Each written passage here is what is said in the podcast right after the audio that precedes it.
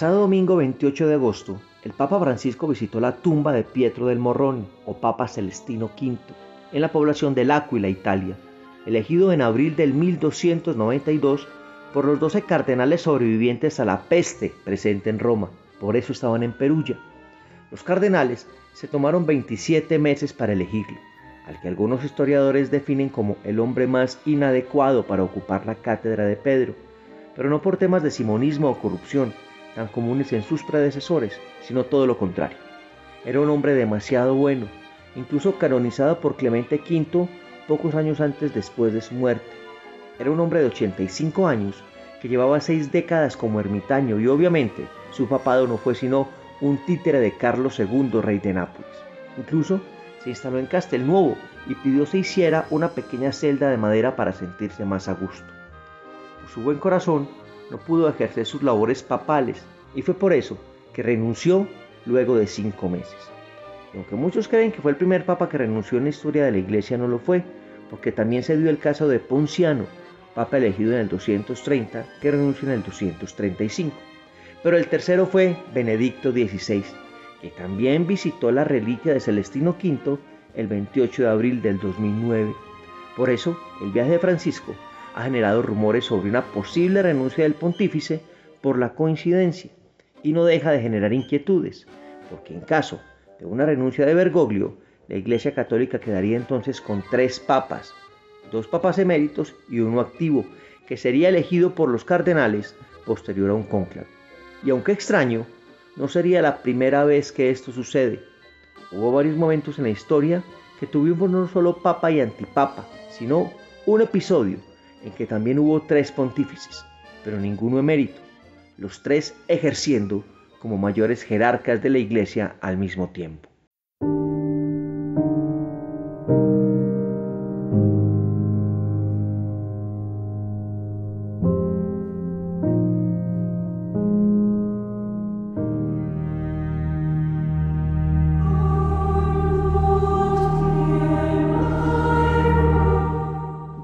Visita en el 1300 a Roma, aprovechando que había sido declarado año santo por Bonifacio VIII, que significaba perdón total, para aquellos peregrinos que acudieran a las basílicas de San Pedro o Letrán. Los visitantes ese año fueron más de 200.000, enriqueciendo de manera abundante las arcas del pontificado. Incluso el poeta situó a la Divina Comedia en la Semana Santa de ese año. De hecho, en el canto 18 del infierno impone a las multitudes el sistema del sentido único que vio para controlar el tráfico del Ponte San Ángel. Bonifacio VIII fue coronado papa el 23 de enero del 1295, pero era un clérigo con intenciones poco espirituales. Lo más importante para él era el poder temporal, lo que lo llevó a disputas permanentes principalmente con el rey de Francia Felipe el Justo. La hostilidad comienza en el 2296 cuando el rey impone un impuesto a los clérigos franceses para subsidiar la guerra contra los ingleses, el inicio de la Guerra de los 100 años, de la que hablé en el podcast de Juana de Arco. También se hizo enemigo de la prestigiosa familia Colonna de Roma, a quienes excomulgó y les expropió las tierras. Igual se hizo odiar de los Fraticelli, una rama espiritual de los franciscanos, y de casi todos los católicos que veían a un papa arrogante y mundano, y lo acusaron de nepotismo, simonía, idolatría, pederastia, y se convirtió, según los historiadores, en el papa más odiado de la historia. Y aunque el rey de Francia quiso deponerlo, nunca lo logró, y el orgulloso papa muere el 13 de octubre de 1303, dejando una herida abierta entre el papado y el reino de Francia.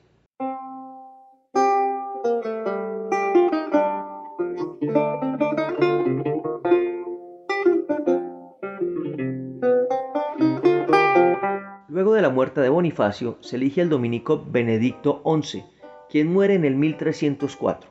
Posterior a su muerte se realiza un cónclave en Perugia y los cardenales conformaron dos bandos, por lo que no llegaron a un consenso. Y después de 11 meses se acordó para poder avanzar que elegirían un papa que no fuera cardenal. El ungido fue el francés Bertrand de Got, que adoptó el nombre de Clemente V. Pero el rey Felipe de Francia exigió que fuera coronado en Lyon o sea en territorio francés.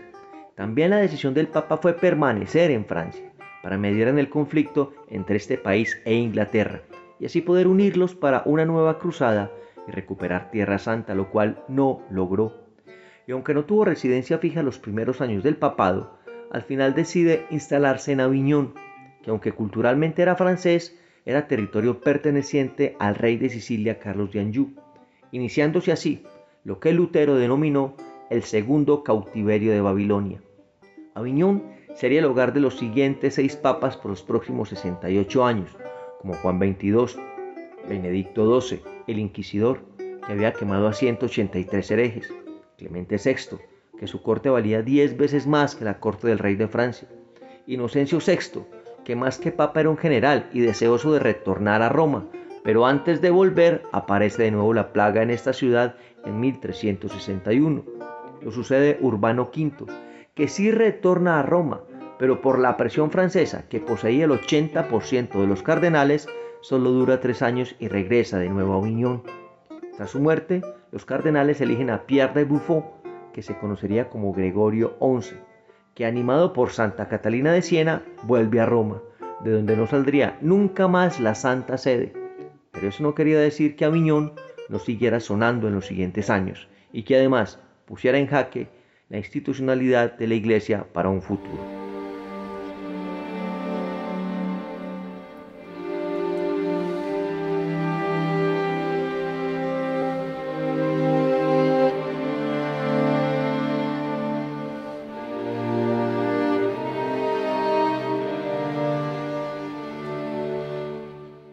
Roma estaba en ruinas, Letrán había sido consumido por un incendio, San Pedro se había comenzado una remodelación y la habían dejado a medias, la ciudad era refugio de bandidos y la población estaba a la mitad como consecuencia de las pestes.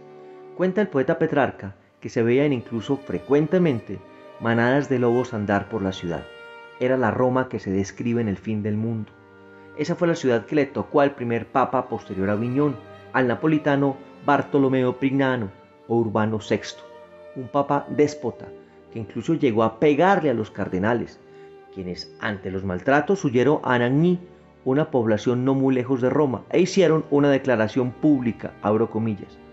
El papa Urbano ha sido elegido por nosotros, los cardenales, bajo amenaza del populacho, cierro comillas, refiriéndose a la frase que gritaba el pueblo de Roma a las afueras del cónclave para que no regresaran a Aviñón, romano lo volemos o al menos italiano. Romano lo queremos o al menos italiano. O sea, no era válida su elección, pues se hizo por presión y por miedo, y lo declararon los mismos cardenales que lo eligieron de puesto, y eligieron inmediatamente a Roberto de Ginebra como Clemente VII. Pero Urbano no dejó su puesto, y cada uno de los papas excomulgó al otro. Urbano se quedó en Roma y Clemente se instala en Aviñón y aunque en la historia de la iglesia se habían dado un sinnúmero de papas y antipapas, casi siempre entre uno elegido por cardenales y el otro por reyes, esta vez era diferente. Los dos habían sido elegidos por los mismos cardenales y se iniciaba así el gran cisma de Occidente. El mundo se había dividido en dos. Inglaterra, Alemania, Italia del norte y central se mantuvieron con Urbano, el de Roma, mientras Escocia, Francia, Saboya y Nápoles, Aragón y Castilla aceptaron a Clemente como papa, el de Aviñón.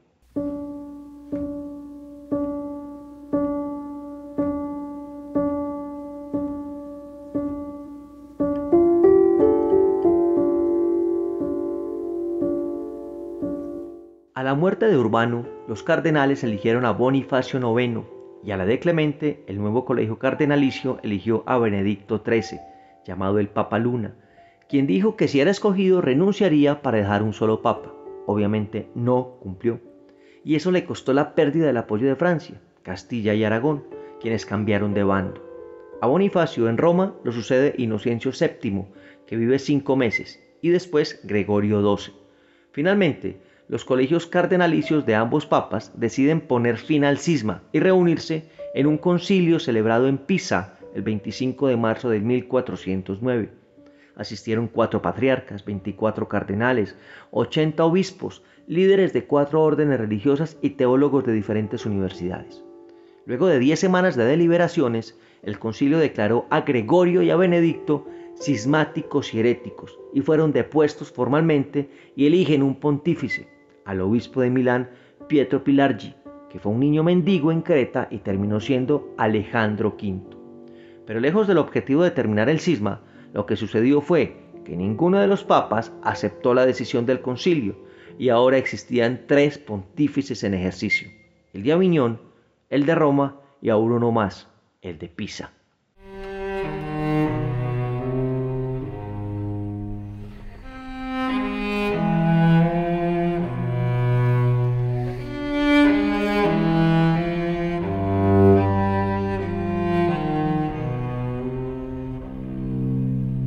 Alejandro muere envenenado por su sucesor, Baldassare Cosa. Para mí, si no el peor junto a Juan X, el papa de la pornocracia, si uno de los peores papas de la historia, quien sería coronado como Juan XXIII, quien antes de ser clérigo había sido pirata, tenía antecedentes de haber violado a 200 viudas y monjas, y frente al mantenimiento del cisma y ante lo aterrador del papado de este, se realiza un nuevo concilio en Constanza, en los Alpes.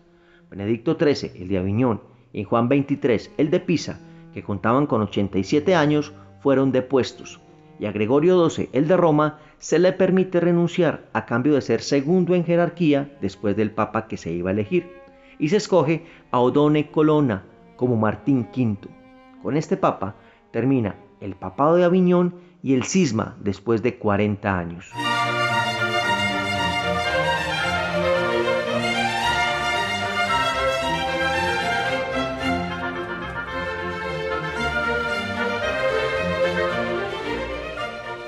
Una de las tumbas más visitadas en la Basílica de San Pedro en el Vaticano después de la de Juan Pablo II es la de Juan XXIII, cuyo cuerpo está expuesto y no se encuentra en las grutas vaticanas. Incluso hoy es santo de la iglesia, llamado el Papa Bueno. Pero es necesario hacer la siguiente aclaración. Este San Juan XXIII fue papa de 1953 a 1963. Es diferente al mencionado del cisma. Incluso es la única vez en la historia que se repite el nombre del papa pero este tiene varias explicaciones. La primera, el primer Juan 23 fue sacado de la lista canónica de papas, o sea, oficialmente no existe como pontífice. Y segundo, el mismo San Juan 23 explicaba que quería recuperar el nombre evangélico de Juan que había caído en el deshonor por culpa del primer Juan 23. Encima un dato. El sucesor de Juan 23 del santo fue el también santo Pablo VI, Luego lo sucede Albino Luciane con el nombre de Juan Pablo I, quien fue beatificado la semana pasada, pero se nombra así en honor a sus predecesores, Juan y Pablo. No toda la historia de la iglesia ha sido caos, intrigas, corrupción, como lo demuestran estos últimos papas mencionados, quienes han sido llevados a los altares por sus virtudes. Próximamente haré un podcast con, en mi concepto, los papas más importantes y virtuosos de la historia.